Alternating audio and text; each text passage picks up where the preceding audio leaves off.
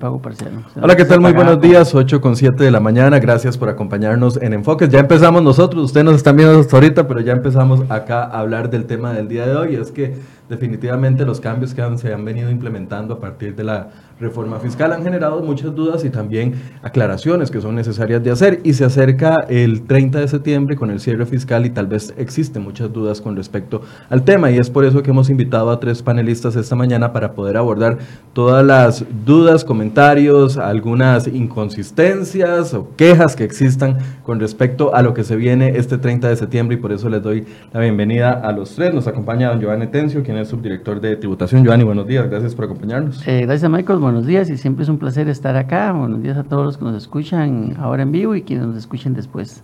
Un saludo. Gracias. Eh, Francisco Villalobos, exdirector de tributación, socio de la firma ICS Abogados, quien también tiene amplia experiencia en el tema. Buenos días, don Francisco. Buenos días, Michael. Buenos días a todos. Y también don Luis Letzman, quien es abogado penalista. Buenos días, gracias por acompañarnos. Muy buenos días y muchas gracias por tenerme aquí. Bien, tal vez empezamos haciendo un balance de qué es lo que qué es el corte particular de este 30 de septiembre y si cambia algo con respecto a los 30 de septiembre de cierre fiscal anteriores. No sé si gusta comenzar usted, don, Joan. Sí, claro. Eh, bueno, como se produce una reforma a la ley a mitad del periodo, la administración lo que determina, que, que se incluyó en el reglamento, es que todos los contribuyentes terminarán el periodo fiscal que estaba en curso con base a las reglas que ya estaban establecidas. De manera que los efectos de la reforma iban a empezar a regir a partir del primero de octubre del año 2019 con el arranque del primer periodo fiscal, el cual además va a ser un periodo de transición y ampliado porque no va a ser un periodo de 12 meses, sino al cambiar la ley de fortalecimiento, el periodo fiscal del impuesto sobre la renta, de pasarlo del periodo tradicional que teníamos, que le llamamos a veces cafetalero, que iba de octubre a septiembre, pasamos a un periodo general que va de enero a diciembre. Entonces, el nuevo periodo fiscal que va a arrancar el 1 de octubre va a concluir el 31 de diciembre de 2020. es un periodo que va a incluir 15 meses. Pero de cara a lo más próximo, que es el cierre del 30 de septiembre, básicamente aplicamos todas las mismas reglas que ya teníamos, excepto aquellos cambios que sí entraron a regir a partir de julio, del 1 de julio, que era el tratamiento de rentas de capital, rentas inmobiliarias e intereses, que eso entraron a regir a esa fecha. Pero en todo lo que tiene que ver el, el, impuesto y la liquidación por actividades económicas, lucrativas, comerciales, eso se mantiene en las mismas reglas. Don Francisco, ¿cómo ve este cierre de este 30 de septiembre? Eh, ha generado muchas, muchas dudas, muchas preguntas. Creo que es bueno estos esfuerzos que se hacen en donde compartimos espacio, eh, tanto eh, la administración, en este caso, Giovanni mi buen amigo y conocido hace muchos años, Giovanni Tencio, que es un, funcionario eh, pues que conoce muy bien la materia y que tiene una, una, gran capacidad de entender los problemas que esto puede significar para los contribuyentes en cuanto a cumplimiento. La, ley, ¿verdad? Quizá todos los que estamos en esta materia hubiésemos querido que las cosas fueran un poquito más claras desde la perspectiva de la norma misma, pero la norma dejó algunos vacíos que se han tenido que ir llenando con, eh, digamos, reglamentaciones con el cuidado que habrá que tener, que tengo que decirlo, no necesariamente ha sido eh, eh, aplicado eh, por parte de las autoridades para que el reglamento no vaya en contra de la ley misma. Y, en esto del cierre fiscal de, hay, una, gran, una, gran, una situación complicada. El, la, ley, la ley empieza a aplicar a partir del 1 de julio, lo cual en principio dejaba, derogaba la ley anterior, bueno, las normas que aplicaban a partir del 1 de julio y a, partir del 1 de julio arrancamos con, con las normas nuevas. La administración tributaria me parece que por un asunto de práctica y administrativa, no sé si podrá ser esa la, razón o, por una interpretación que hacen de que la norma, que el, el, periodo fiscal debe cerrarse con las normas que venían aplicándose al principio, en virtud de que es un impuesto que requiere de un periodo, de un lapso de tiempo para poder determinarse, ¿no? para poder saber exactamente cuáles son todos mis ingresos y cuáles son todos mis gastos, decide darle vida ahí, ¿verdad? Este, a mi parecer, artificialmente mediante un transitorio reglamento, hasta el 30 de septiembre, cuando la ley realmente había, digamos, claramente dijo, esto llega hasta aquí, hasta el 30 de junio, a partir del 1 de julio arranca lo nuevo. Eh, eh, me parece la solución más práctica, si se quiere, porque si efectivamente cerramos todos con las mismas reglas, con la misma regla, ¿verdad? Es que eso es lo que habrá que determinar y también está por verse si reglas que son más favorables ya luego ante una auditoría, porque yo como contribuyente tengo derecho a aplicarme la ley más favorable, porque mi derecho es pagar lo que dice la ley, ni un 5 más, ni un 5 menos, este, si la Administración Tributaria considerará, eh, y eso evidentemente no, para nada es una pregunta, ni, quisiera que, se genere un comentario de parte de, Giovanni, porque eso serán cosas que se verán en el marco de una fiscalización eventualmente, ¿verdad? Uno no puede hablar en, en, abstracto respecto, respecto de cómo va a haber esto tributación, sino hasta que alguien, un auditor de fiscalización la esté viendo pero hay algunas normas que uno podría aplicar de las, de las normas nuevas que en principio pareciera que no son aplicables. Hemos visto esto mucho con esta situación que se ha dado de aquellos contribuyentes que de oficio han sido pasados a ser contribuyentes de rentas del capital inmobiliario cuando venían siendo contribuyentes del impuesto sobre las utilidades. ¿verdad? Y eso, por ejemplo, hemos visto ya casos muy concretos donde eh, los primeros meses del año se generaba mucho ingreso y ahora al final del año esos los gastos de esos últimos tres meses no los puedo aplicar porque se me pasó de oficio de régimen. Eso, a mi parecer, tiene unas implicaciones importantes eh, para algunos contribuyentes que pues, veremos, veremos cómo, cómo se resuelven eventualmente. Eh, este, la, este preocupación es, digamos, muchas personas venían como obligados al impuesto a las utilidades hasta el 30 de, hasta el 30 de junio con, bajo un marco jurídico y automáticamente el primero de julio pasan algunos de ellos, los que tienen alquileres, etcétera, etcétera, pasan a ser contribuyentes del de el impuesto de rentas de capital inmobiliario. Entonces ahí es donde se hace como una mezcla de ambos o se divide lo que, lo que antes pagaban como un solo, ahora lo pagan en dos.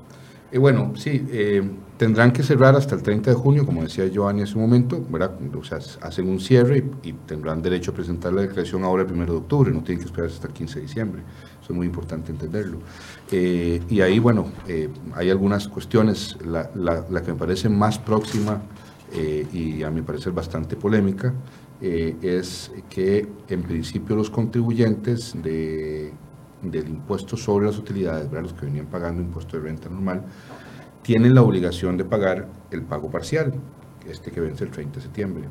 Pero mm, como si yo desde el 1 de julio ya estoy en otro sistema, mm, es mi opinión, absolutamente eh, que es más, no es más que eso, es una opinión fundada así en una norma, eh, que la, la obligación de hacer el pago parcial en principio no la tendrían los contribuyentes que ya están en el impuesto de ganancias de capital.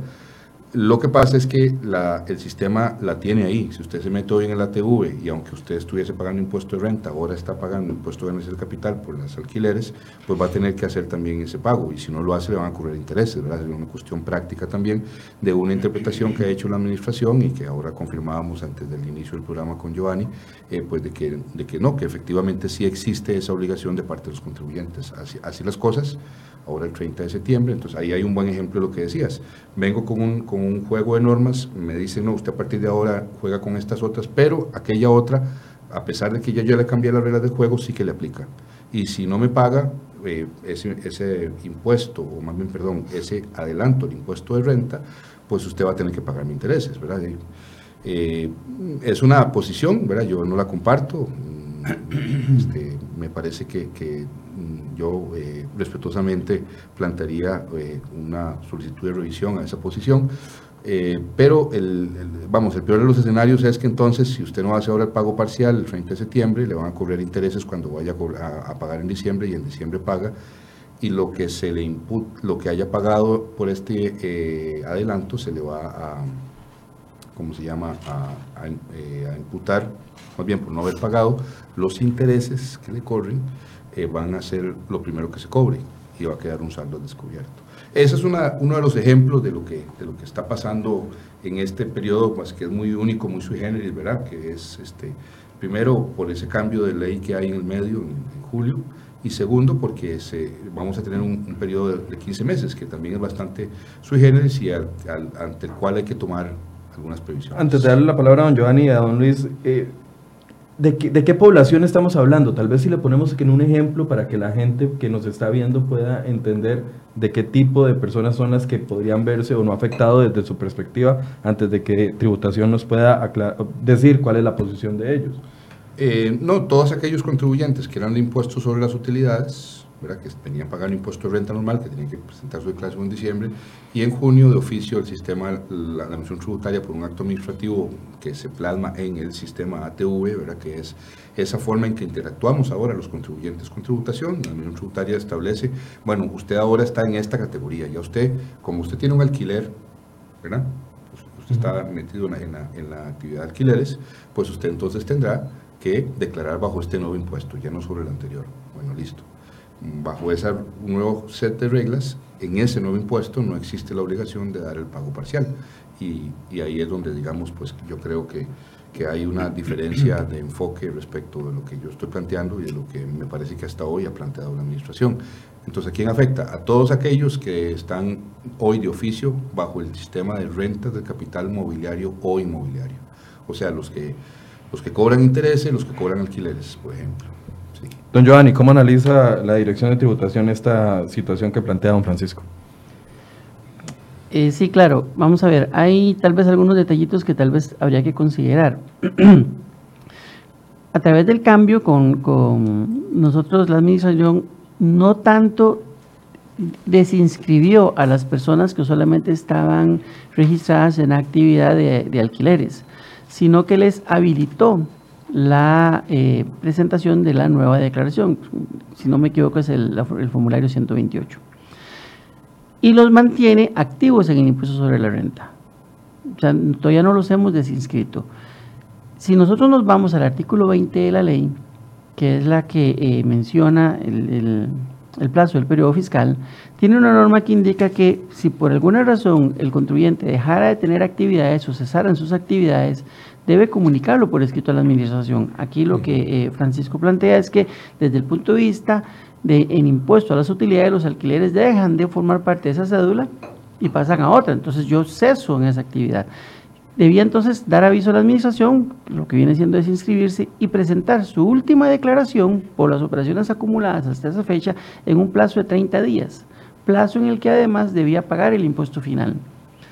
Bajo esa lógica, digamos, si lo entendemos así, significaría entonces que los contribuyentes llegaron hasta el 30 de junio en esa cédula y tenían el mes de julio para presentar su última declaración y pagar el impuesto de los nueve meses en los que había eh, eh, estado operando con ese tipo de ingresos. Ahora bien, ¿qué hicimos? Creo que eh, conviene aquí pues, reseñar el tema de la practicabilidad administrativa. Para no generar más conflicto y más presión sobre lo que ya estaba generando la entrada de, la ley y la entrada del IVA especialmente, que ha sido el protagonista más importante en todas estas conversaciones, la administración lo que dice es, les habilito el nuevo formulario, más los considero obligados, pero si usted tiene la condición que la ley prevé para conseguir declarando en utilidades, es decir, si usted en su actividad tiene eh, al menos un empleado o existe una afectación del bien inmueble a una actividad económica, usted seguirá continuando eh, en el impuesto a las utilidades. Caso contrario, debería empezar a pagar en el impuesto de rentas de capital. Si solo clique en el impuesto de rentas de capital, concluye el periodo como si nada hubiese pasado. Y una vez que lo concluya, ahí sí se le va a dar de baja. Entonces, es más bien lo interpretamos nosotros una ventaja, porque le hubiese generado menos trauma, lo hubiera, lo hubiese hecho pagar el impuesto antes, ahora lo que estamos diciendo, páguelo como si nada hubiera pasado, es decir, tiene que igual pagar el impuesto, el tercer pago parcial, porque de hecho, con la lógica de los pagos parciales, si el contribuyente tuviera exactamente las mismas actividades que tuvo en el año 2018, la misma ganancia, ahora con el tercer pago parcial, cancelaría la totalidad del impuesto que le correspondería por los nueve meses. Hay algunos temas de inflación, tendríamos que pensar de repente que habrá afectado más la inflación, si los ingresos o los gastos, pudiera que yo en el año 2019 gane un poquitito más y quede un remanente. Eventualmente pudiera quedar un remanente muy bajo que tendría que pagar cuando presente su declaración el 15 de diciembre. Pero la idea, esto no se tomó ningún, no se estableció ningún cambio desde ese punto de vista, de, que venían declarando renta, siguen exactamente igual, siguen haciendo un pago parcial, presentan en el mismo plazo y ya ahora sí, a partir de, de 30 de septiembre, quedan de baja totalmente en el impuesto sobre la renta y quedan únicamente con la obligación de las rentas de capital inmobiliario. Voy a pedirles un esfuerzo mayor para poder enmarcar de qué población estamos hablando, porque ya algunas personas nos están diciendo, eh, bueno, es por el tema del IVA, eh, que es por el tema que si soy de servicios profesionales me afecta o no me afecta esto. Entonces, claro, es un tema muy técnico. tratemos de abordarlo o explicarle a la gente de qué población estamos hablando. A ver, el 30 de septiembre lo que se vence es este pago eh, este cierre fiscal y esos son todas las personas físicas y jurídicas que tradicionalmente han venido pagando el impuesto a las utilidades. Una parte de esa población, a partir del primero de octubre, eh, de julio, si me equivoco, ustedes me corrigen aquí de una vez, ¿verdad? Eh, una parte de esa población, los que tienen alquileres o intereses, pasaron automáticamente a ser parte o ser contribuyentes de ese impuesto nuevo que no existía. ¿Es así? Claro, creo que como he señalado antes de empezar el programa, ya estábamos tocando el tema y creo que, que seguimos el programa sobre, sobre lo que en la línea claro, entramos en seco y entonces algunas personas dicen, soy servicio profesional. hacer, hacer rewind y empezar otra vez de cero. Sí, sí, Pero vamos a hacer el esfuerzo porque es nuestro deber tratar de explicar lo más claro posible. ¿De qué población estamos hablando? Lo que estamos hablando es reiterar Todas las reglas que existían en el impuesto de la renta antes de la vigencia de la reforma se mantienen. Solamente estamos tocando una excepción que es el tratamiento de las rentas de capital. Y en el tratamiento de las rentas de capital, las más importantes y que nos ilustran y lo que se va, a dar más es el tema de alquileres y el tema de eh, préstamos de dinero. O sea, gente que presta dinero a cambio también de un pago de intereses y, es, y era contribuyente por eso estas personas, los que recibían alquileres y los que recibían intereses, presentaban su declaración con su balance de ingresos, gastos y etcétera, con el periodo fiscal anual y todo. A partir del cambio de la ley se crea una nueva cédula, que es la de rentas de capital, que engloba varios conceptos rentas y ganancias de capital, varios conceptos, pero los que estamos aquí hablando y que tienen que ver con esto, son los más relevantes son las rentas que se obtienen por el arrendamiento de bienes inmuebles y las rentas que se obtienen por la cesión de recursos financieros.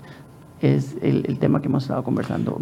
servicios profesionales, eh, gente que presta actividades comerciales, de construcción, todo eso sigue exactamente igual, no, no, tiene efectos con lo que hemos estado conversando. Sí, doña Argentina Zúñiga nos pregunta, yo brindo servicios profesionales, ¿me aplica o no este cambio?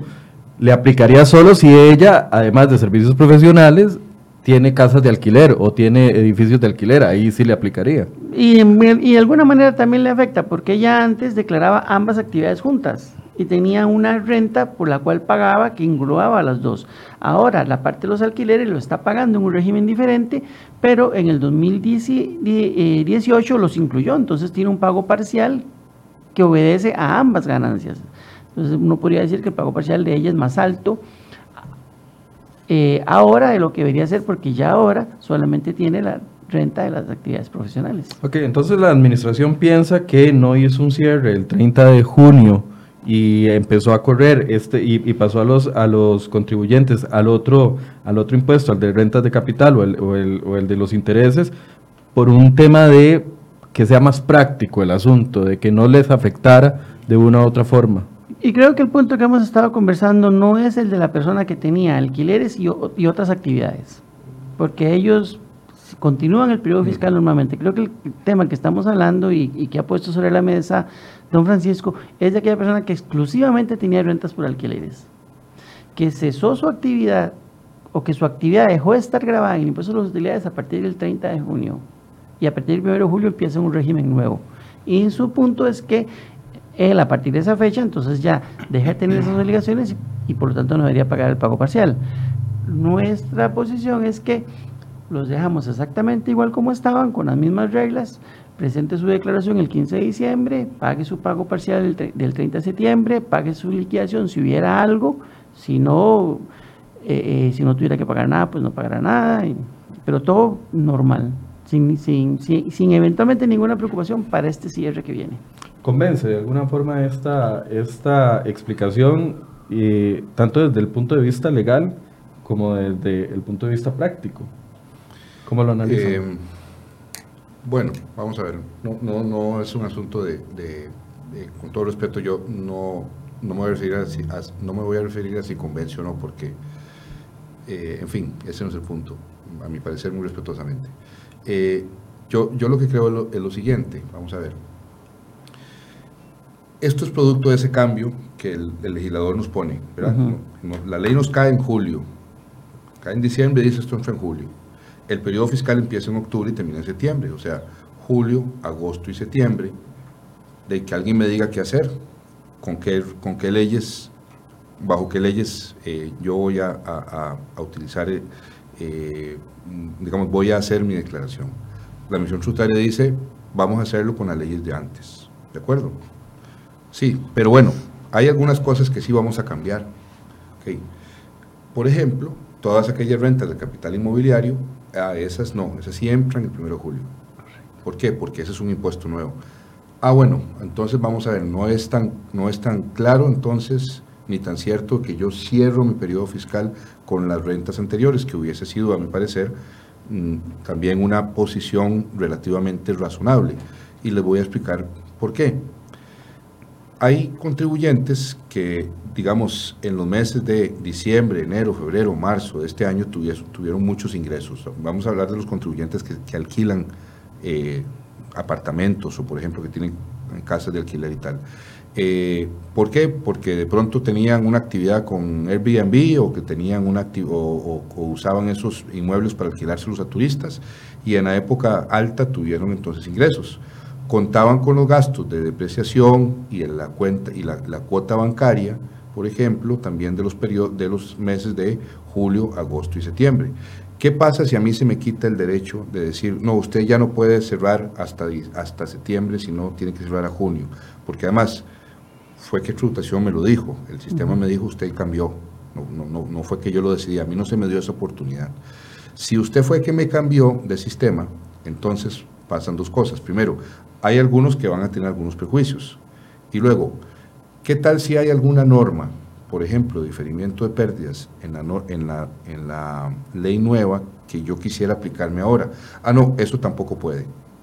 Entonces, a mi parecer el reglamento se extramitó en dos elementos. Es un reglamento que a mi parecer tiene vicios de legalidad.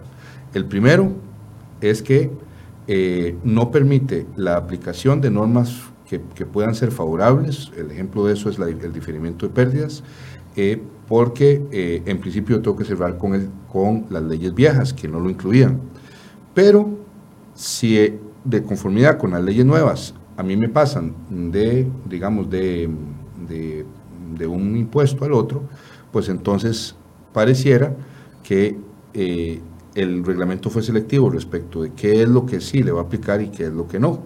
Y la primera impresión que tenemos es que lo que no nos está dejando aplicarse a los contribuyentes es lo que nos, eh, lo que nos beneficiaría. Y el mejor ejemplo de esto es, es el, digamos, el, e- es esto de las, de las, del pago parcial. Si yo al 30, si, si a mí me dijeron, usted hasta aquí llegó con utilidades, conforme a las reglas de utilidades, usted tenía derecho a, a declarar hasta el 15 de diciembre. Bueno, eh, yo tengo derecho hasta el 15 de diciembre, ¿por qué? Porque de alguna forma, eh, entre más tenga yo el dinero conmigo y no se lo pase al fisco, pues yo produzco más con ese dinero. Tengo derecho a, a declarar y pagar hasta el 15 de diciembre, aunque haya cerrado en junio. Ahora, si usted cerró en junio, pero no porque yo quise, sino de oficio, porque me cerraron de oficio, bueno, ahí está bien, me cerraron de oficio, me pasaron a otro, yo espero el 15 de diciembre y ya ninguna obligación de utilidades, ningún derecho, ninguna obligación me tiene que perjudicar o beneficiar. En principio eso es lo que dice el reglamento. Pero no, llega el pago parcial y el pago parcial me dice, no, usted sí tiene que hacerlo, pero mire, es que yo no soy contribuyente suyo. Ah, no, pero es que usted era contribuyente mío, pero ya no lo soy, porque usted mismo me cambió. No, pero es que tiene que hacer la declaración de cierre. Sí, pero es que tengo derecho a hacerlo hasta diciembre.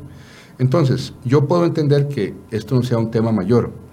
Quizá lo usamos nada más, y, en eso tiene mucha razón Giovanni cuando decía, igual hacemos el pago parcial ahora, cerramos, y la verdad es que lo que van a hacer son unos días que me quedan entre lo que yo entre el momento en que presento mi declaración y además hago el pago parcial. O sea, no nos compliquemos, hagamos el pago parcial y listo. Pero este es un buen ejemplo de que hay algunas cosas en las que, digamos, habría que hacer una revisión, porque de lo, lo- lo que está por encima de todo es la ley, ¿verdad? Y la ley dice, esto empezó, la, le- la ley anterior dejó de regir el 30 de junio. Entonces, ¿Qué es parte de todo esto que está pasando para este? Digamos, ¿cuál es mi, y ya llevándolo a un plano más, más general, cuál es la preocupación o qué es lo que estamos sintiendo nosotros con nuestros clientes eh, en la firma, tanto Luis como yo? De bastante incertidumbre, bastante incertidumbre de, de, cómo es que debo declarar esto, por, porque además hay algo muy importante que, que tenemos que recordar. Este cierre de este año es bastante diferente a otros, ¿verdad? Porque tiene estas situaciones en las que yo combino los dos sistemas. Y recordemos que las cosas están cada vez más difíciles. Ahora tenemos un contexto distinto donde, por ejemplo, de prosperar un proyecto, por el que queríamos conversar hoy también, de ley que se llama cero tolerancia, los contribuyentes no podríamos conciliar con la administración en un caso penal, ¿verdad? Lo cual es bastante lo cual le pone mucha importancia a la forma como declaremos, ¿verdad?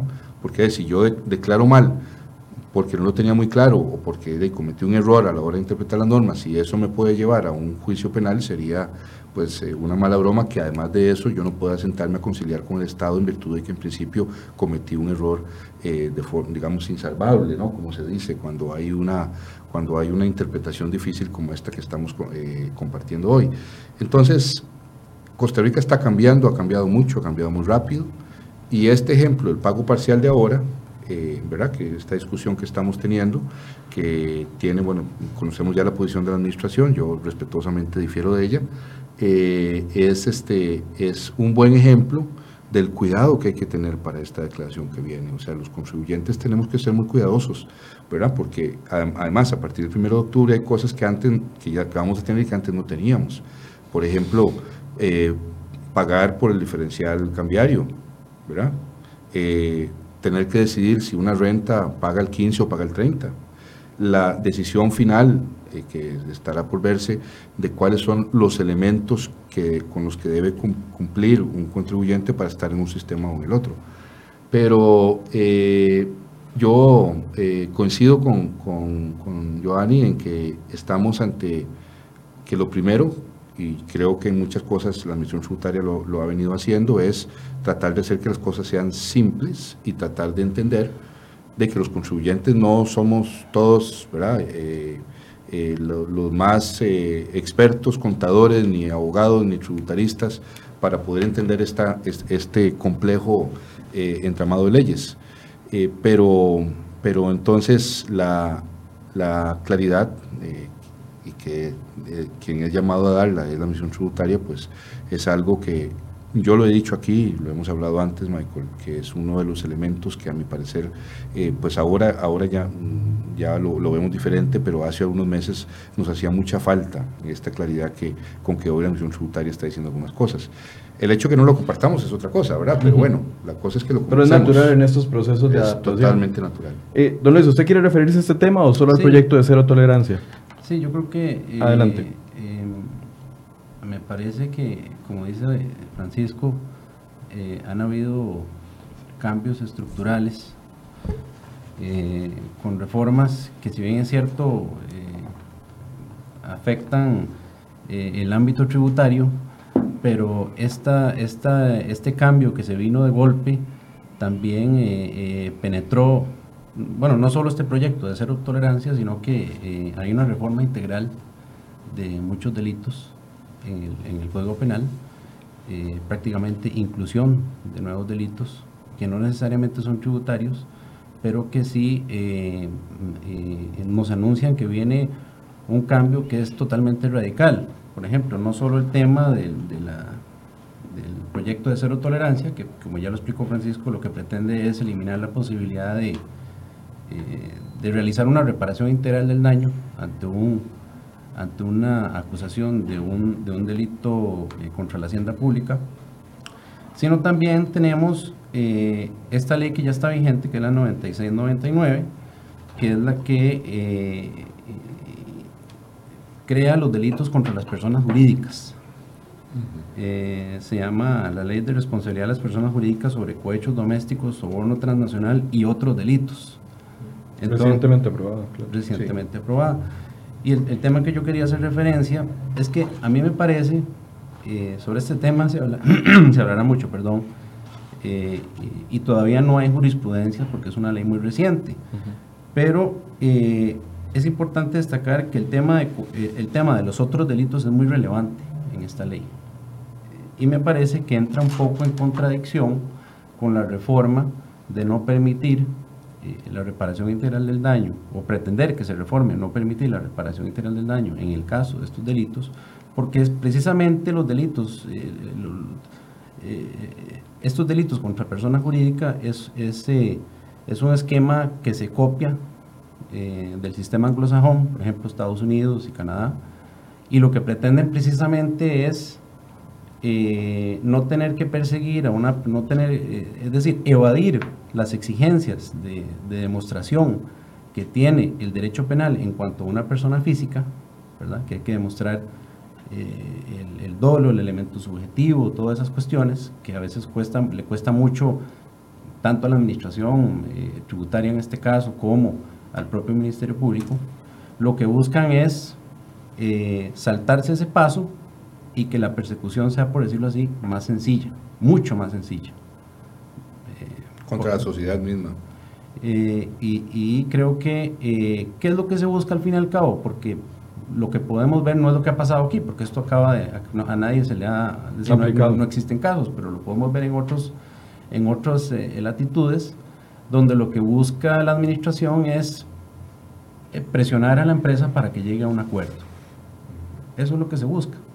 Ninguna empresa eh, quiere que la cierren, eh, tampoco le sirve al Estado que, haya una especie de, terror así, de que, que, las empresas trabajen con miedo o que no hagan inversiones porque no, después eso puede ser complicado desde el punto de vista tributario.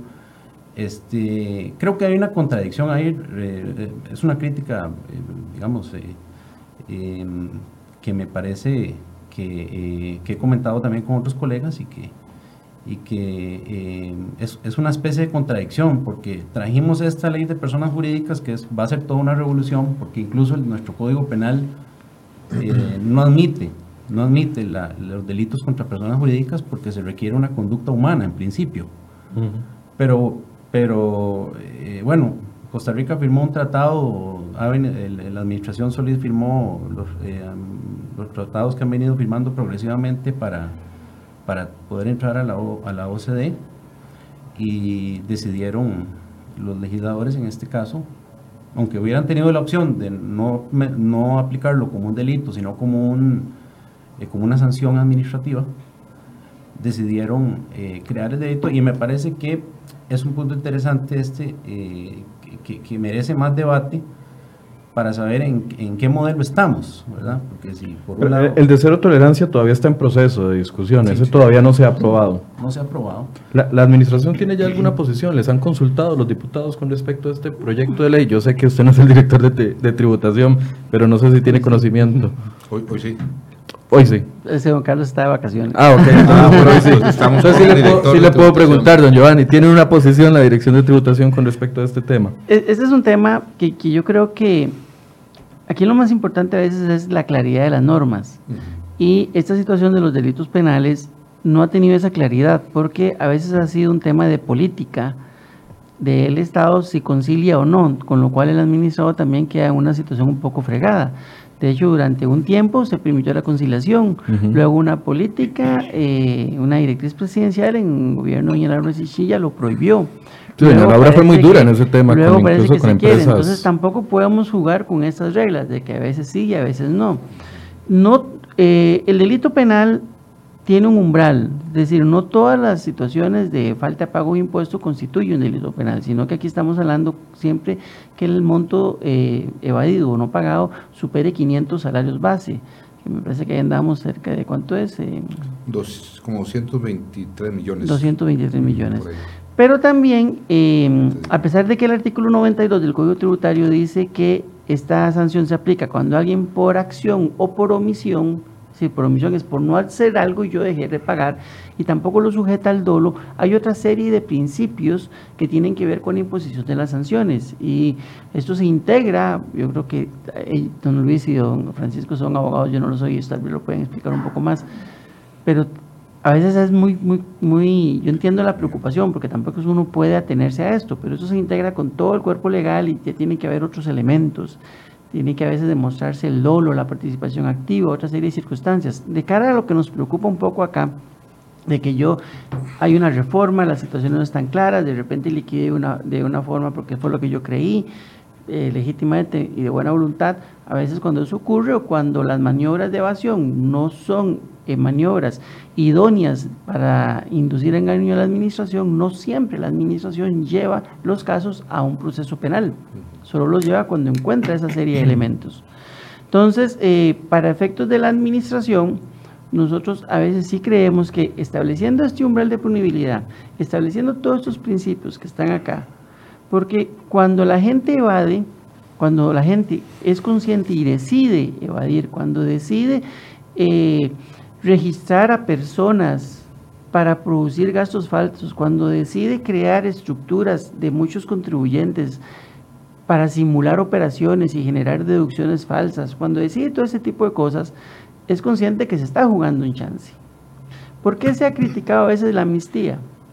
Porque cuando un, bueno, efectivamente hay contribuyentes que pueden entrar en morosidad por una situación de flujo de, sus negocios, no necesariamente porque no quiera pagar. Pero habrá algunos que, no, que efectivamente no quieren pagar. Y si saben que hay amnistía, entonces, bueno, yo no pago, voy a esperarme la siguiente amnistía para no pagar intereses. Entonces, se critica la amnistía porque se dice que es una forma de beneficiar a esos incumplidores que han hecho esta situación. Bueno, eso me lo recetan todos los días que hablamos de un tipo de tema de impuestos. Entonces, cuando el contribuyente toma esta decisión, tiene que enfrentar un escenario, aquí decir, si hago esto, me expongo una sanción. Pero si luego tiene una forma de zafarse relativamente fácil, entonces él va a seguir haciéndolo. Porque dice, la, la probabilidad de que me agarren tal vez sea baja, pero si me agarran, tengo una posibilidad de zafarme por acá, entonces me la juego. Y nosotros si no queremos que en la administración el contribuyente crea eso. pero es una posición más, más bien personal porque esto ya es una un tema de, política institucional. Pero estamos pasando de, de, una regulación muy, muy leve a algo muy, muy duro. Hoy por hoy no se está permitiendo la conciliación. En este momento no se está permitiendo. Sí, de, de, de hecho, eh, este, eh, yo estoy de acuerdo con el señor subdirector este, en cuanto a que mm, llevar a cabo una, una reparación integral con, con, eh, con el Estado en un proceso penal eh, bueno, algunos casos que yo he tenido experiencia, sí se ha logrado, pero ha sido sumamente difícil. en este momento la puerta está la puerta cerrada porque esa es una decisión una decisión del gobierno, pero pero eh, mm, digamos ya cerrarlo en la, en la legislación, en el Código Procesal Penal, es un, es un paso que eh, si esa es la política criminal en cuanto a ese delito y, los estudios dicen que esa es la mejor opción, pues esa es la mejor opción y los contribuyentes tendrán que atenerse, a, tener que tener claro, pero lo que yo, donde yo encuentro diferencias es que estamos copiando modelos de leyes como esta de, las, de los eh, delitos de personas jurídicas, donde sí, más bien la, la motivación claramente es tratar de llegar a arreglos, ¿verdad? Para que las empresas eh, eh, eviten una sanción eh, ruinosa. y, es, así es como lo aplican estos, estos estados que tienen estas leyes, ¿verdad? Y lo aplican en otras materias también, como, como el tema tributario. Entonces, traer un... Son, cambios muy fuertes los que vienen. Este tema de, la, de los delitos de las personas jurídicas va a ser todo un, y va a ser, aquí van a haber muchísimos programas de radio cuando se empiecen a aplicar esos, esos tipos penales, pero em, si bien es cierto, no tiene relación directa con el tema del, del delito tributario, ¿verdad? Eh, sí va a tener relación, porque lo hicieron de una, la, la redacción del tipo penal de la persona jurídica quedó muy abierto. Eh, y, y, si bien no, no, directamente, pero indirectamente sí vienen algunas reformas a tipos penales que eh, podría decirse que afectan a la hacienda pública. Entonces, digamos que la crítica o la polémica que puede surgir aquí es, eh, es, es, bueno, ¿qué modelo estamos importando? Entonces estamos importando un modelo, pero lo estamos cambiando. tropicalizando muy fuerte. Como nos pasó con el IVA, es un problema. Ok. Eh, bueno, dicho estos dos, también le habíamos prometido a las personas que nos estaban viendo de que les íbamos a contestar algunas preguntas con respecto al tema del cierre del 30 de septiembre y nos han llegado algunas. Entonces, aprovechando que tenemos a, a don Giovanni y a don Francisco acá, voy a leerles algunas de las preguntas para que podamos contestárselas a las personas. Por ejemplo, Eduardo Alvarado dice, ¿qué pasa con las facturas de gastos que no se han subido a la plataforma de tributación? ¿Se puede incluir en los gastos para la declaración de renta?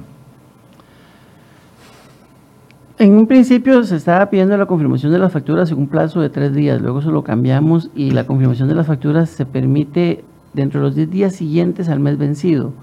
Hemos estado tocando este tema en la administración tributaria, solo que ahorita em, creo que no se ha, se emitido porque esto de la confirmación ha generado eh, bastante, bastante problema porque básicamente se ha estado haciendo a través de un proceso eminentemente manual. Entonces, más bien la administración eh, quiere ir avanzando a un esquema de que la factura electrónica sea el único comprobante autorizado para deducir gastos. Es decir, si yo voy a hacer una compra y eso tiene que ver con un negocio, pido factura. Si eso es una compra que tiene que ver con mi patrimonio personal, que, no tiene que ver con mi negocio, por lo tanto no es deducible, pido tiquete. Entonces nosotros vamos a, a, establecer una regulación de que todas las facturas se consideran confirmadas. Pero si por alguna razón usted usa una factura para una compra que no tiene que ver con, su negocio, entonces eh, rechácela. Pero eso son, son discusiones internas. Y creo que eh, en el tema del plazo en que se hace la confirmación, y todavía estamos en un periodo de implementación, la administración no va a ser particularmente muy estricta en cuanto a eso para este periodo.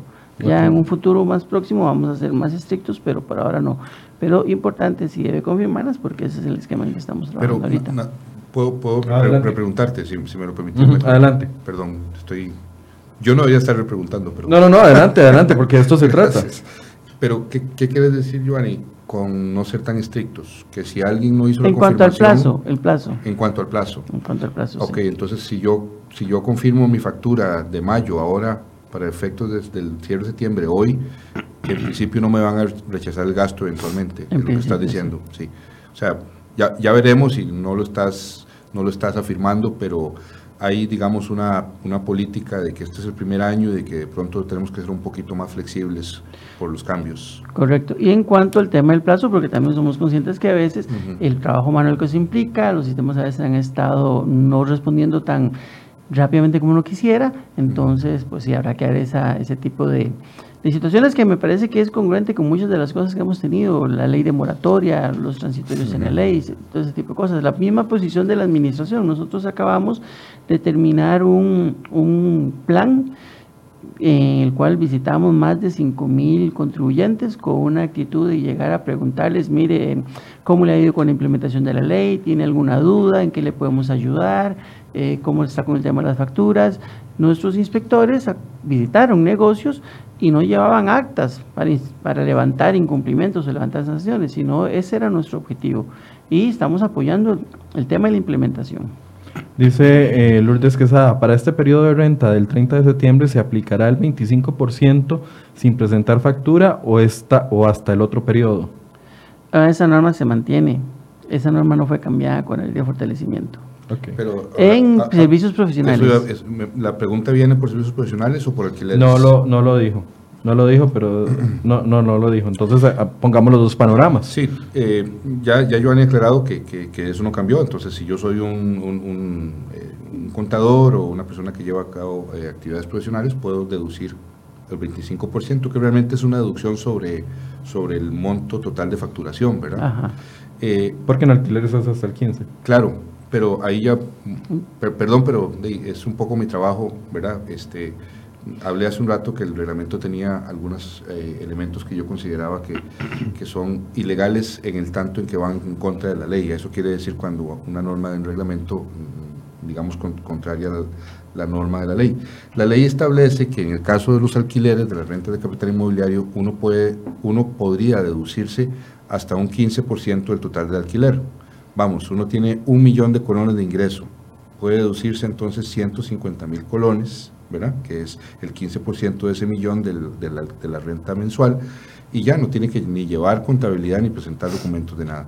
Pero esa es la opción que a mí me da la ley. Si yo decido, no, yo no quiero esa opción porque es que viera que yo tengo gastos de más de un 15%. Y si yo solo deduzco un 15%, voy a terminar pagando muchos impuestos. Es más, voy a terminar pagando impuestos aún si estoy perdiendo dinero. ¿Verdad? Que es el caso de muchos contribuyentes. Ya doña Lourdes nos dijo que sí, es servicios profesionales. Ok, pero no importa, este otro panorama Bueno, sirve también. Sí, entonces, el, el reglamento limita a que, que es solamente el 15%. La ley sí establece, a mi parecer, esa posibilidad. Eh, la, la- la posición de administración es conteste, de, como debe ser con el reglamento, el reglamento dice eso y es lo que tengo que aplicar, eh, pero me parece que eso va a llevar alguna, a alguna litigosidad y aquí eh, Sí. mi socio Luis va a tener mucho trabajo en ese aspecto porque creo que alguien va a decir, si usted no me deja a mí deducir más de ese 15%, yo voy a estar pagando impuestos aún si estoy perdiendo plata, aún si estoy teniendo pérdidas. Y eso claramente, eh, digamos, plantea un problema para el sistema, ¿no? Un, problema inclusive de corte constitucional. No sé si estás de acuerdo conmigo en eso. Sí, sí, eh, ah, totalmente de acuerdo, porque vamos a ver, viendo algunos casos que han presentado algunos clientes, eh, han habido algunos escenarios que son preocupantes, ¿verdad? Pero especialmente pequeños empresarios o pequeños emprendedores que tienen al- alguna propiedad para alquilar, po- podemos usarlo como ejemplo, eh, eh, que llegan a, a- a la ventanilla de, la administración tributaria para solicitar un cambio de régimen. Incluso algunos han hecho hasta el esfuerzo de eh, pues contratar a un empleado eh, que antes no tenía y que tal vez no ocupaban. Para quedarse en el régimen tradicional. Sí, eh, y bueno, pero ¿qué pasa? Que la caja dura, la caja costarricense dura varios meses en hacer ese trámite. Entonces llega el contribuyente con el, con el comprobante de que el tema está en trámite, pero que, pero que ya tiene un empleado y que está en trámite y aún así no lo dejan, le rechazan, el, ahí mismo le, da- le dan una resolución rechazándole, le dicen que no, que hasta que no esté la planilla eh, inscrita, eh, no, no, no lo pueden pasar al régimen de utilidades. y otro, otro problema que, que se identifica, eh, que ese eh, eh, no lo he visto, pero me lo han comentado otros colegas que también eh, eh, a- algunos les han rechazado diciéndoles que se requiere un empleado tiempo completo, cuando el reglamento no dice eso. El reglamento Pero ya eso es en la caja. eso- No, eso es en- en la direc- Hacienda. En Hacienda. porque cuando llegan con la planilla que tienen un empleado medio tiempo, eh, le- eh, le- les dicen que se requiere un empleado, que para pasarse al régimen de utilidades y poder reportar gastos y no tener, eh, eh, se requiere un empleado a tiempo completo, que no lo dice el reglamento expresamente. El reglamento nada más dice un, un empleado. Verás que tal vez aquí tenemos dos cédulas en la ley, ¿verdad? El impuesto a las utilidades, que se relaciona con actividades económicas, que tiene que ver con que usted toma recursos, insumos, materias primas, procesa, realiza una actividad. Y las rentas de capital, eh, del capital, que en muchas ocasiones también a veces suelen definirse como rentas pasivas. Si usted tiene un ahorro, tiene una capacidad financiera, compra una propiedad, luego la alquila, entonces luego usted se queda en su casa y cada mes se le paga el alquiler. Vemos aquí una diferencia. Por un lado, digamos, si yo tengo una fábrica, lo que sea, o sea, fabrico suéteres, pues yo compro tela, compro máquinas, tengo empleados y estoy operando todo el tiempo. Eh, Por el otro lado, la persona, bueno, invirtió, tiene un bien inmueble, lo alquila y luego espera las rentas. Es una diferencia que es importante en este tratamiento. Cuando se, se dice que usted tiene una actividad, una, hay un concepto de afectación. Cuando usted tiene bienes inmuebles y obtiene rentas, pero para esas rentas usted tiene que incluir en una actividad y, es, y ese es el tema del empleado. Si yo tengo, alquilo un inmueble o, son varios, pero ya es- están a tal nivel que yo tengo un empleado que visita, que repara, que está, ya no es ese concepto estricto de que yo estoy aquí sentado recibiendo los alquileres. Por eso es que se usó el, el empleado como un indicador de que aquí hay una actividad de por medio. Si yo pues tengo un capital que he ahorrado y le presto dinero a usted, pero igual yo le presto el dinero y yo me quedo, pero si yo ya tengo una actividad eh, financiera, donde yo tengo una oficina, tengo empleados, presto, hago gestión, ya es, el concepto es distinto. Eso es lo que hace pasar de rentas de capital a rentas de a, renta de utilidades. Entonces no es estrictamente que yo tengo un empleado, tal vez como dice, lo, lo voy a simular, pero en realidad luego la administración podrá evaluar. O sea, ese empleado está realizando actividades que realmente tienen que ver y están vinculadas a la obtención de esas rentas de capital inmobiliario. Porque hay mucha gente que tiene muchos negocios. Y tal vez un negocio que, que tuve o que tengo todavía me dio un capital con el cual yo compré unos bienes y estoy alquilando. Y para mi negocio, pues yo tengo empleados. Entonces también mucha gente ha pretendido tomar ese empleado y meterlo como empleado de la empresa donde tengo el alquiler, para decir, ya tengo empleados y sigo declarando por allá. O sea, no es el simple hecho de cumplir el requisito, Entonces, ese criterio de afectación tiene que ver con esto, con que ya la actividad no deja de ser tan pasiva como en principio parecieron ser antes de capital y pasa más bien a tener características de una actividad lucrativa, de una explotación. Antes hablábamos sobre el tema de las deducciones. En el caso de los profesionales, tienen una posibilidad del 25%, en el caso de las rentas del capital inmobiliario, de un 15%, pero la ley, el tratamiento que la dice que las rentas no tienen ninguna deducción, ese 15% más bien es una excepción que se le crea a ellas. Ahora bien, no olvidemos que estas actividades también están sujetas al pago del impuesto al valor agregado.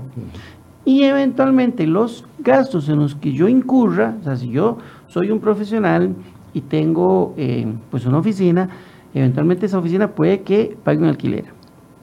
Pago electricidad, pago teléfono, pago internet, pago agua, eh, contrato una empresa que me viene y la limpia contrato una empresa que me da seguridad. Tengo una serie de gastos que todos están vinculados con IVA y que yo voy a deducir como crédito en el impuesto sobre las, sobre las ventas.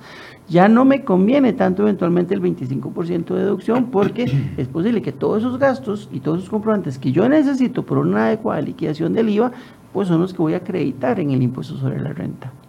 Ahora bien, si esos gastos no llegaran a superar el 25% de los ingresos, digamos, llegaran a un 20%, pues tengo la opción de decir, no, no voy a rebajar eso, me acojo a la del 25%, pero pudiera ser que, que, tal vez le dé le dé más que eso. Hay un par de preguntas más, dice David Mauricio, ¿quién, quienes iniciaron la actividad posterior al 1 de julio, ¿cómo le quedan las fechas de cierre de periodo fiscal?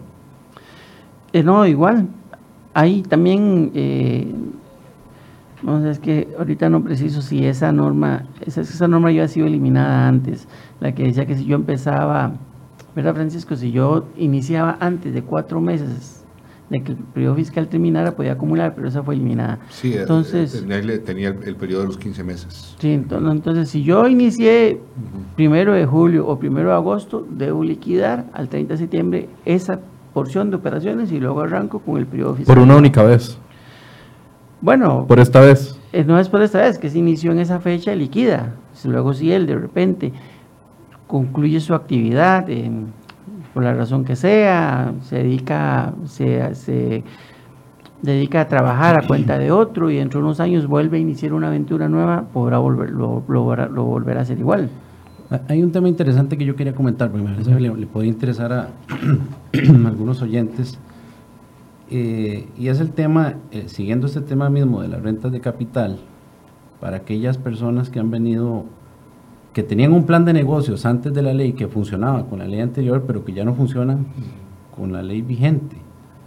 Eh, porque escuchando lo que dice don Giovanni, sí es cierto, o sea, puede ser que, puede ser que un empresario tenía una empresa que tenía un alquiler y no ocupaba un empleado Claro, sí ocupa otras cosas como mantenimiento, pero tenía un préstamo bancario porque hizo, hizo un préstamo pensando que iba a poder deducir los impuestos, iba a poder deducir los intereses en esa inversión que hizo, ¿verdad? Tal, vez nada más lo interrumpo un segundo para leerle una pregunta que nos está llegando en ese mismo sentido. Dice Ivette Solís, el no permitir deducir más de 15% de los gastos para los contribuyentes que tienen alquileres es muy perjudicial, ya que cuando uno solicitó el préstamo para construir sí, podía, sí podían deducir los intereses y ahora ya no. A eso sumado los gastos de mantenimiento, reparaciones y otros, más, más de bienes inmuebles e impuestos de renta que se convierten en una actividad no rentable y que ya no se puede pagar los préstamos. Va como en este mismo sentido que usted explica. Es absolutamente ruinoso, ruinoso. Eh, eh, es más, eh, si se hace el ejemplo financiero, una persona que tiene que pagar, el, tiene que decidir, básicamente tiene que decidir qué pago, o el banco o los impuestos. Pues, no, no, no podría entrar en esa, en esa, podría quedar acorralado, ¿verdad? Sí, y, es que yo, yo, creo que estamos ante esos casos que como que se plantea y, nosotros estamos eh, eh, ya trabajando en, varias acciones legales en ese sentido. Em, seguramente, a mí me parece que el legislador eh, lo dejó abierta esa posibilidad que yo pueda usar más del 15. Quien la limita es el reglamento y ahí es donde se da ese problema que acaba de plantear el nombre de la Ibe, Ibe. Doña, doña Ibe. Porque eh, sí, es cierto, yo, o sea, los, los, los, cambios de la norma pueden generar cambios en la forma en que tributamos. Eh, si la ley es el que genera ese perjuicio, pues entonces la ley tiene un problema, ya veremos, ¿verdad? Eh, si también de corte constitucional, pero si el reglamento es el que genera esa limitación y ese perjuicio, y el reglamento va en contra de la ley, pues evidentemente lo que hay es la necesaria o la necesidad de plantear un juicio de legalidad contra el reglamento. yo, creo, que esta situación, yo creo que esta situación es, es, es bastante compleja y uno la entiende. yo, además de ser funcionario de la administración tributaria, pues también soy ciudadano y también soy persona y también veo todo ese tipo de cosas. Y a veces uno ve cómo la ley de repente debería tener algún ajuste. Es que no solo tenemos esta situación, podemos tener personas que hayan hecho esto y que hayan construido eh, pues una casita y que le estén alquilando tal vez en 300 mil colones al mes. Esta persona recibe 3 millones 600. En la ley actual paga cero porque está bajo el mínimo exento. Ahora le estamos diciendo pague un 15. Ya no solamente es un tema de deducción, sino es un tema de esto. Le, va a poner el ejemplo de Pablo Solís. un, segundo, Giovanni. Pablo Solís, yo alquilo una casa en 200 mil colones. Le pago a los inquilinos agua, luz e internet. Pago 25 mil 500 de renta a partir de julio. Hago factura electrónica desde hace un año. Reporto IVA, aunque no se me cobre nada por el valor del alquiler. ¿Qué más tengo que pagar si es ruinoso? Lo que quiero decir es que nosotros como administración tributaria tenemos una responsabilidad. No somos los que formulamos el sistema tributario. Ciertamente sí, tenemos algún espacio y proponemos algunas normas, pero finalmente es el legislador el que la definió. Y nuestra obligación es la aplicación del sistema tributario con generalidad. Nosotros leemos la norma e interpretamos que en el tema de rentas de capital, la norma general es se graba el ingreso total sin ninguna deducción. Más bien el legislador le dio un 15% de deducción a los alquileres que no se lo dio a los intereses, mm. que no se lo dio... Eh, entonces, así lo aplicamos. Tal vez sí, efectivamente, hay, hay controversia, pero esto es un tema absolutamente normal. La ley del impuesto general sobre las ventas tenía más de 37 años cuando fue reformada a, IVA y se daban controversias, se daban discusiones y además esto es un tema dinámico que cambia. Yo creo que todas estas situaciones se van poniendo de manifiesto a través de estos programas, a través de todos los foros que existen en el país y eventualmente van produciendo reformas legales. Creo que sí es un tema que, habrá que tratar de, de tocar ahí un poco para quizás tener una mayor sensibilidad social. Quiero darles un 30 segundos a cada uno para que hagan una conclusión con respecto a lo que hemos conversado hoy. No sé si gusta empezar, don Francisco. Gracias. Sí, yo, yo creo que ha sido muy rica la discusión y, y deja entrever que hay cosas que todavía eh, vamos a tener discusiones por muchos años. Eh, creo que estamos en un entorno muy distinto y, me parece que lo, más grave que estoy viendo en este momento ah, de cara al cierre es que eh, se están generando algunas situaciones bastante injustas. Vimos ya dos ejemplos que nos, se nos planteó a partir, eh, a mi parecer, de una concepción que el reglamento eh, hace, que se extralimita en la ley, y luego de una decisión administrativa que la Administración Tributaria toma de decir eh, todo mundo pasa a rentas de capital inmobiliario, eh, a pesar de que sigue vivo en principio el, impuesto de utilidades hasta el 30 de septiembre. Eso pudo haberse hecho de otra manera para no perjudicar a ese empresario, por lo menos durante este periodo fiscal, eh, de cara a ver qué se hace hacia adelante. Y coincido con Giovanni en que esto es un asunto vivo y en que seguramente esta ley requerirá ajustes. Yo no los veo pasando esos ajustes en la Asamblea Legislativa los veo pasando en los tribunales. Don Luis. Gracias. Este, sí, bueno, coincido con, con don Francisco y, muchas de las cosas que también ha dicho don Giovanni, eh, que eh, sí es necesario hacer ajustes, El tema es que, eh, bueno, cuando la gente tiene, tiene, eh, especialmente yo creo que llama la atención el tema de, eh, ya para entrar en lo que la gente consultó, cuando la gente tiene deudas, ¿verdad? Porque ahí no hay, no hay mucho tiempo, ¿verdad? No podemos esperar que la Asamblea Legislativa vuelva, tiene que haber voluntad y tiene que haber creo que falta, eh, hay que organizar a, la gente porque no son los más poderosos los que están en problemas. Las grandes inmobiliarias eh, perfectamente entran dentro del, mantienen, prácticamente no les cambió nada. Son los pequeños emprendedores y, al fin y al cabo al, Estado no le conviene que, eh, el mercado inmobiliario quede prácticamente paralizado. Bueno, eso es lo que se escucha, ¿verdad? Que, el mercado inmobiliario está muy, especialmente para la gente que compra para invertir, ¿verdad? Eh, porque las tasas aquí son muy caras y, no, es compatible el sistema actual para hacer una inversión en, este mercado y eso yo creo que a nadie le conviene. Y, con los cambios que vienen de, las, de, estas, de estas formas, yo creo que estas reformas son buenas, son buenas copias, por decirlo así, eh, eh, porque si vienen algunos, eh, algunos delitos importantes para combatir la corrupción, y no solo en el sector público, sino también en el sector privado. Y sí, son cosas que nos pueden ordenar mucho, pero para que creo que hay que hacerlo de manera más, más coordinada, ¿verdad? Perfecto, don Giovanni. Yo creo que este tenemos que tener presente siempre que este es un país democrático. La administración en apego a la ley, los instrumentos normativos que emite los somete a consulta pública. En el caso del IVA y en el caso de renta, incluso se sometieron varias veces. Eh, hubo conversaciones con cámaras eh, relevantes del país antes de, de someterlo a consulta pública. Mm, para nada es que nosotros tomamos una determinación y la publicamos eh, pensando estrictamente en, el poder de imperio, sino que ha habido todo, todo este proceso.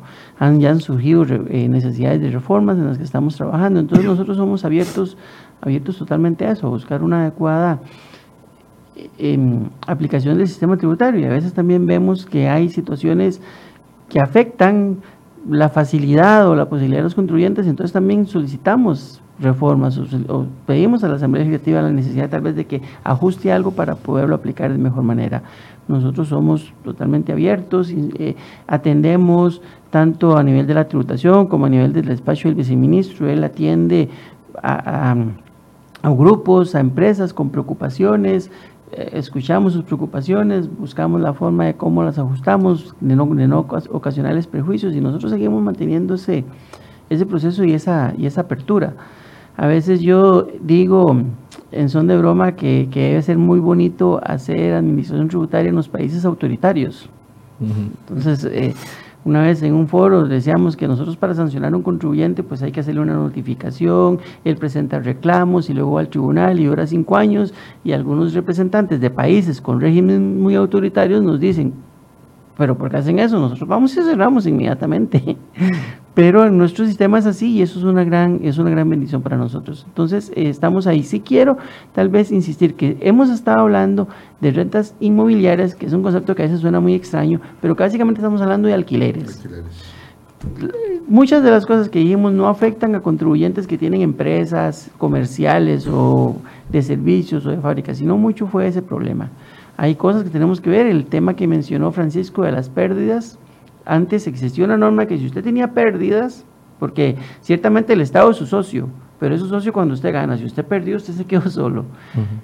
Las empresas agrícolas e industriales tienen la posibilidad de que si un año perdían, bueno, pues el año siguiente ganó, entonces amortice la pérdida del año, del año pasado, no tiene que pagarme todo el impuesto. Pero eso solo en las empresas eh, eh, eh, agrícolas e industriales. Ahora la ley lo generalizó y le da un poquito más de justicia. Es decir, si usted este año tal vez tuvo inversiones, tuvo problemas, lo que sea, y usted perdió, el Estado no le va a subsidiar tampoco, no va a pagar ningún impuesto. Pero si el año siguiente le va bien, entonces amortice un poquito de esa pérdida o amortice esa pérdida y no pague, no pague impuestos como si eso no existiera. Eso es una norma muy positiva. Y yo me parece, ahora que, te escuché diciendo lo que eso me parece que se aplica.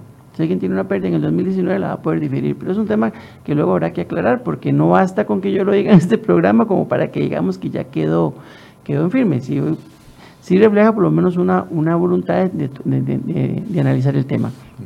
Yo creo que esta implementación ha sido, bueno, ha sido todo un reto para nosotros. Hemos eh, reorientado recursos para apoyar los centros de atención telefónica, las administraciones tributarias. Igual hay gente que a veces llega, espera mucho, llama, espera, tiene que esperar mucho en línea para que lo atienden, pero estamos conscientes de la necesidad de, de informar y asistir al contribuyente adecuadamente.